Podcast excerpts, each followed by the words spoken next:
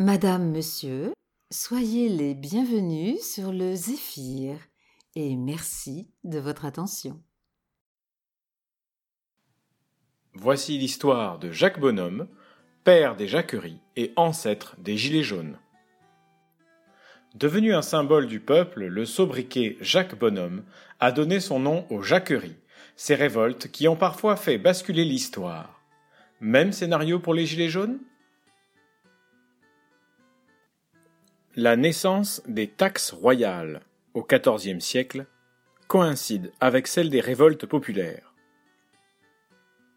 Pour s'en moquer, les seigneurs désignaient le rebelle en chef du nom de Jacques Bonhomme.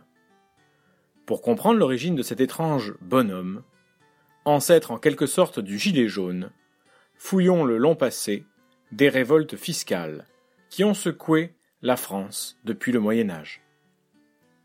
Enguerrand de Marigny le chancelier de France, qui veille au bon fonctionnement de l'administration du royaume de Philippe le Bel, est formel.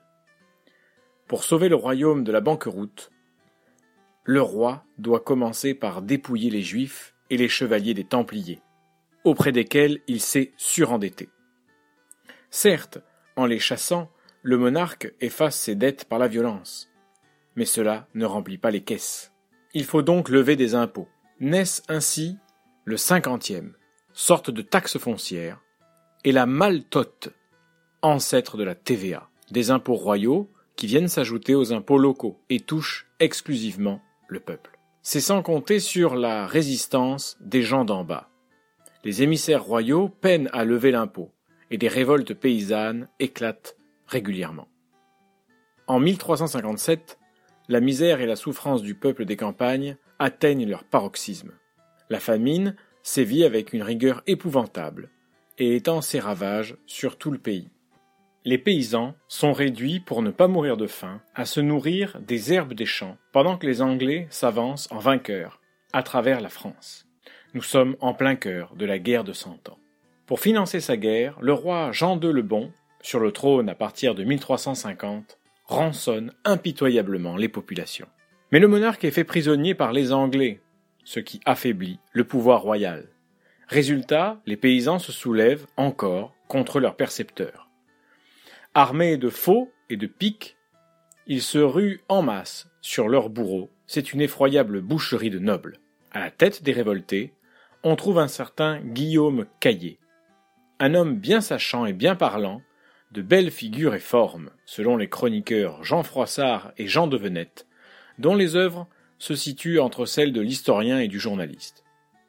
Dans leurs écrits, ils surnomment Guillaume Caillé Jacques Bonhomme, un pseudonyme péjoratif censé le tourner en ridicule. Bonhomme crie, bonhomme paiera, moque les nobles. Ce nom est inspiré par le sobriquet de Jacques que l'on affuble aux paysans, souvent vêtus d'une jaque, un court manteau, dont le mot britannique jacket est un loin cousin. La noblesse y accole ensuite le nom de bonhomme, qui désigne, selon le dictionnaire littré, un homme simple qui se laisse facilement dominer et tromper. Les nobles tentent ainsi d'affubler le capitaine des révoltes d'une image d'idiot des campagnes. En 1388, un historien du roi nommé Belleforêt décrit la sédition qui met le feu à la région de Beauvoisis, autour de l'actuel Beauvais. Un orage mené par les vilains du plat pays qui font capitaine le coquin nommé Guillaume Caillé. Selon ce chroniqueur, dont il faut rappeler qu'il est au service du roi, le dit Guillaume aurait crié à ses troupes. D'où vient que nous soyons si sots pour de nous laisser enchevêtrer par l'arrogance et tyrannie de ceux qui se disent nobles? Qui les a mis en un tel degré de grandeur qu'ils pompent le travail et la sueur de nous, misérables que nous sommes? Mais mieux encore, mes bons amis, eux sont douillés et délicats, nourris et élevés mignardement, plus adroit à faire l'amour qu'à manier les armes. Eh bien, même ce seraient des diables, et nous, pauvres âmes, sommes chargés, surchargés, sans qu'on ait d'égard. Montrons que nous sommes hommes et non bêtes, francs et non esclaves, pour leur faire sentir notre force et notre courage, pour le salut et la liberté de ce pauvre peuple, ainsi floué par la tyrannie et la cruauté de la noblesse de France. Dans son Histoire du Moyen Âge, en 1839, Casimir Gaillardin annonce que le dauphin du roi Jean dit Charles le Mauvais, en charge des affaires du royaume pendant la captivité de son père, fait décapiter Guillaume Caillé, venu négocier en paix une alliance. En 1358, le chroniqueur Jean de Venette raconte Le roi de Navarre demande une trêve au chef des Jacques, parce qu'il souhaite lui parler.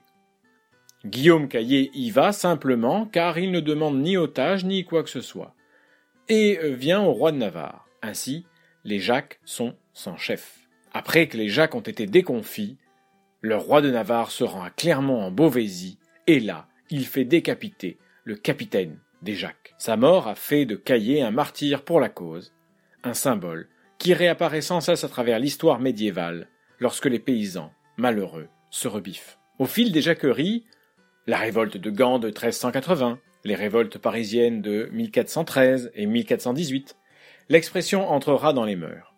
En attestent des comptines publiées par l'historien Eugène Bonnemère dans son Histoire des paysans de 1856.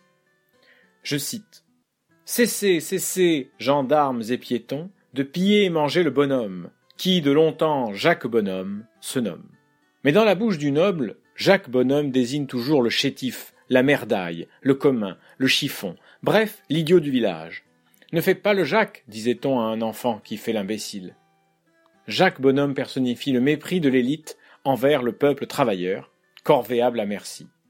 Une bête de labour, affaiblie par la faim, que l'on peut assez vite soumettre. Certes, les soulèvements des Jacques provoquent pillage et incendie de châteaux, mais toujours la noblesse prend sa revanche et impose davantage de gabelles ou de dîmes pour obtenir le remboursement des dégâts. Jacques Bonhomme incarne l'idée que se fait une certaine élite d'un peuple si aisément berné par le pouvoir triomphant. Il pourrait aujourd'hui évoquer l'image du consommateur passif ou du manifestant érigé en héros pour un tweet. Dans Alias Jacques Bonhomme, écrit en 2014, le poète Charles Pennequin met en garde contre la fiction ludique, violente et aliénante de la révolte populaire. Un article de Camille Andrade.